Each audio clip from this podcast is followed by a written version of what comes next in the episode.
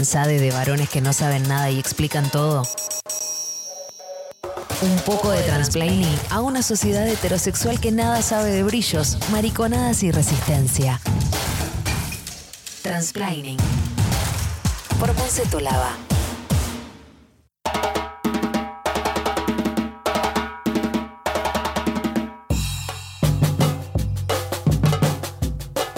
Bueno, eh, hace muy pocos días el presidente Alberto Fernández eh, en una conferencia afirmó que los mexicanos salieron de los indios, los brasileros salieron de la selva y los argentinos llegamos en los barcos de Europa. Eh, temita de Lito Nevia. bueno. Simpático el temita. muy simpático. Eh, nada ofensivo. Yo, nada, bueno, esto generó muchas repercusiones, muchísimas repercusiones, que podemos coincidir con la mayoría, con, algunos no, digo, de, lo que se habló al respecto. Eh, pero creo que lo principal, eh, y vamos a ir desarrollando, es que eh, justamente, y creo que es bastante positivo, que estos enunciados que afirman que Argentina eh, es eh, de procedencia blanca, eh, digo, ya, ya no, son gratuitos. Digo, no es gratuito negar una identidad que tiene que ver con la conformación de, identidades que habitan dentro del territorio nacional. ¿Podemos decir que Alberto abrió un debate? Abrió un debate, Abrió un debate. Gracias, Alberto.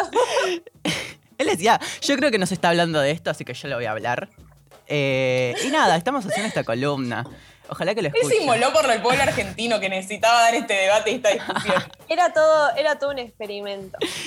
Bueno, básicamente lo que dijo Alberto Fernández no se sostiene por sí solo. Eh, esto está legitimado en una sociedad racista eh, y por eso es importante que eh, haya existido digo, este rechazo generalizado porque, eh, digo, están habiendo, o sea, habla de que la conformación de los movimientos eh, afrodescendientes, indígenas, antirracistas, está eh, teniendo sus frutos, ¿no? Em, por esto es importante hablar de que el problema es sumamente estructural en principio. El racismo es estructural y no únicamente una, cuestión, digo, una, acción individual que actúe a discriminar a, ciertas personas o ciertos sectores en específico. Y eh, surgieron temas en redes sociales, eh, hubieron varias notas, nuestro compañero Bruno Rodríguez escribió una en el Grito del Sur que está muy buena si quieren ir a leerla, eh, sobre la Argentina Blanca. La Argentina Blanca es este, este mito eh, que sostiene que todos los argentinos descendemos de los barcos y está muy cristalizado en el, eh, sentido común. Digo, la imagen de una Argentina eh, como un país cultural y racialmente homogéneo, o sea, blanco y europeo. Y esto es bastante característico de acá, ubican que no, en otros países no, no es que pasa eso, es como muy, muy de la Argentina como resaltar ese discurso de que así nosotros tenemos descendencia europea. Eh, como Sí, sí, sí, como una cuestión de superioridad. Em, y bueno, esta eh, narrativa, que evidentemente es, digo, es bastante dominante, habla de la supremacía blanca, pero también digo, al, resaltar eso, invisibiliza, reduce, como dijimos ya, homogeneiza identidades y suprime eh, las que vienen particularmente de los pueblos indígenas y los afrodescendientes en general. Digo, hay otras después em, otros grupos que son un poco más minoritarios, pero a rasgos generales son, digo, son los indígenas y los afrodescendientes. Eh, y esto se relaciona también con eh, un proceso de blanqueamiento social que se, a partir del, del, siglo XIX, en donde se empieza a usar la categoría mulato para evitar mencionar lo indígena, lo afro, etcétera, que también, y, conjunto a esto se los elimina de la historia, eh, por ejemplo, digo, los distintos procesos históricos de la Argentina. Recordemos que eh, no, no, no por una cuestión de defensa de la plata, por ahí se puede eso cuestionar o desarrollar más, pero sí mandaban eh, a los esclavos a a las esclavizadas a luchar en las guerras por la independencia. Y esto tiene... Fundamental. acá hay un proceso, digo, de invisibilización muy, muy, muy, pero muy tremendo, porque no, eso, no se menciona que los ejércitos conformados para la liberación de los españoles también estaban conformados por personas afro.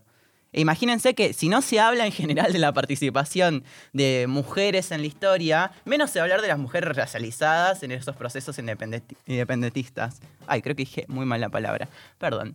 Em, y acá tiene. yo traje dos personajes que seguramente vieron en, la escuela, por lo menos el primero. La segunda, no sé si tanto. Pero Juan eh, Bautista Cabral que recordarán que fue el soldado heroico que eh, sacrificó su vida eh, cuando antepuso su cuerpo eh, ante el general San Martín y mu- murió en la, en la célebre batalla de, San Lorenzo, que, bueno, cuando se lo retrataba después, le ponían rasgos occidentales y se lo blanqueaba. Y él en realidad era hijo de, de un indio guaraní, una esclava de Angola, que servía para Wow. Luis Cabral, que era tipo su, eh, su amo, porque recordemos que eh, bueno, existían personas esclavizadas, la esclavitud estaba, eh, era legal. Eh, y bueno, como distintos así personajes que son invisibilizados o que pasan, trascienden la historia y que después son como que pasan un proceso de, de- de emblanquecerlos, ¿no? Eh, y acá, bueno, como yo mencioné que tipo ni siquiera, imagínense que no se mencionan las personas eh, racializadas, mucho menos a las mujeres racializadas que tuvieron un rol importante en esos procesos históricos, como por ejemplo a María Remedios del Valle, que formó parte de la defensa de la ciudad de Buenos Aires en la segunda invasión inglesa y formó parte del ejército eh, del norte. Y acá, esto es tipo, ubican que María Remedios del Valle, que no sé si la vieron en, el, colegio, eh, yo eh, no tanto, como que muy arriba, pero ella básicamente, o sea, después de la guerra, despojada de todos los honores propios del ejército y sin percibir lo que correspondía a su aporte a la guerra de la patria, eh, estaba mendigando en la Plaza de Mayo. Recién fue en 2013 cuando recibió un homenaje eh, que se estableció el 8 de diciembre, con la, la fecha de su muerte, como el Día Nacional de les afro-argentines y la cultura afro. Digo, todo, Tremendo. toda una, una cultura de invisibilización, de, de- de- de legitima- de- de legitimación, y creo que tiene que ver mucho con cómo eh, la historiografía liberal apela a la construcción del mito de la, de la nación blanca y occidental. Cómo se van eh, como configurando eso en función de un sujeto hegemónico y otro que no podría estar en ese, en ese lugar eh, tan importante en un proceso histórico que, que- que fue tan contundente, digo. Eh, y acá, bueno, mencionando estos dos, yo quería, lo, lo quería mencionar únicamente por mencionar que tipo eran eh, afro, eran afrodescendientes, eran racializadas, eh, y que muchas veces en los espacios que ocupamos, eh, y acá es donde está el problema estructural, también afecta, eh, digo, está, o sea, está sumamente presente, por ejemplo, en el sistema educativo. eh, y la conformación de subjetividades, digo, no, no sé si ustedes como eso, vieron miren, miren si de, de los colectivos feministas estamos diciendo, tipo, che, no se mencionan las mujeres en la conformación no. de la ciencia y demás, tipo, ¿qué pasa con, con les afro? Tipo, no están. Y también ti- y tiene que ver también mucho con la educación. O sea, esto hace poco discutimos el tema de la educación eh, ambiental. Eh, no solamente que, que lo preguntabas recién, yo no me acuerdo de haber visto nada de esto, sino que vimos 30 veces que Sarmiento no faltó nunca al colegio. O sea, hay realmente un sesgo Total. terrible desde Total. la formación. Recordemos, dijo que no había que escatimar en sangre de gaucho para regar el suelo argentino. O sea, eso, esos son tus ídolos, Negri. Excelente frase. No, y, y esto como, digo, digo, tenemos que pensarlo en la actualidad, en cómo el racismo eh, sigue totalmente vigente, digo, podemos hablar de, cosas que pasaron en, en- en el tiempo, eh, un tiempo muy reciente, por ejemplo, en los levantamientos en Estados Unidos y cómo en algún momento en, redes sociales como se criticaba de tipo, che, o sea, están resaltando lo que pasa en Estados Unidos, que sí es legítimo, porque es muy grave, pero acá en Argentina también existe el racismo está totalmente instaurado eh, y como que muchas veces no les mueve ni un pelo. Eh, lo que pasa, digo, eh, a les pibes racializadas en las villas, como que sigue instalado como este discurso del negro de mierda, eh, y qué sé yo, y también como que de alguna forma, digo, esas personas no recorren muchas veces lugares en donde predomina, sí, un, un arquetipo de persona que es la blanca, y ahí podemos ir- seguir sumando diferentes factores, no heterosexuales, cisgéneros, etc.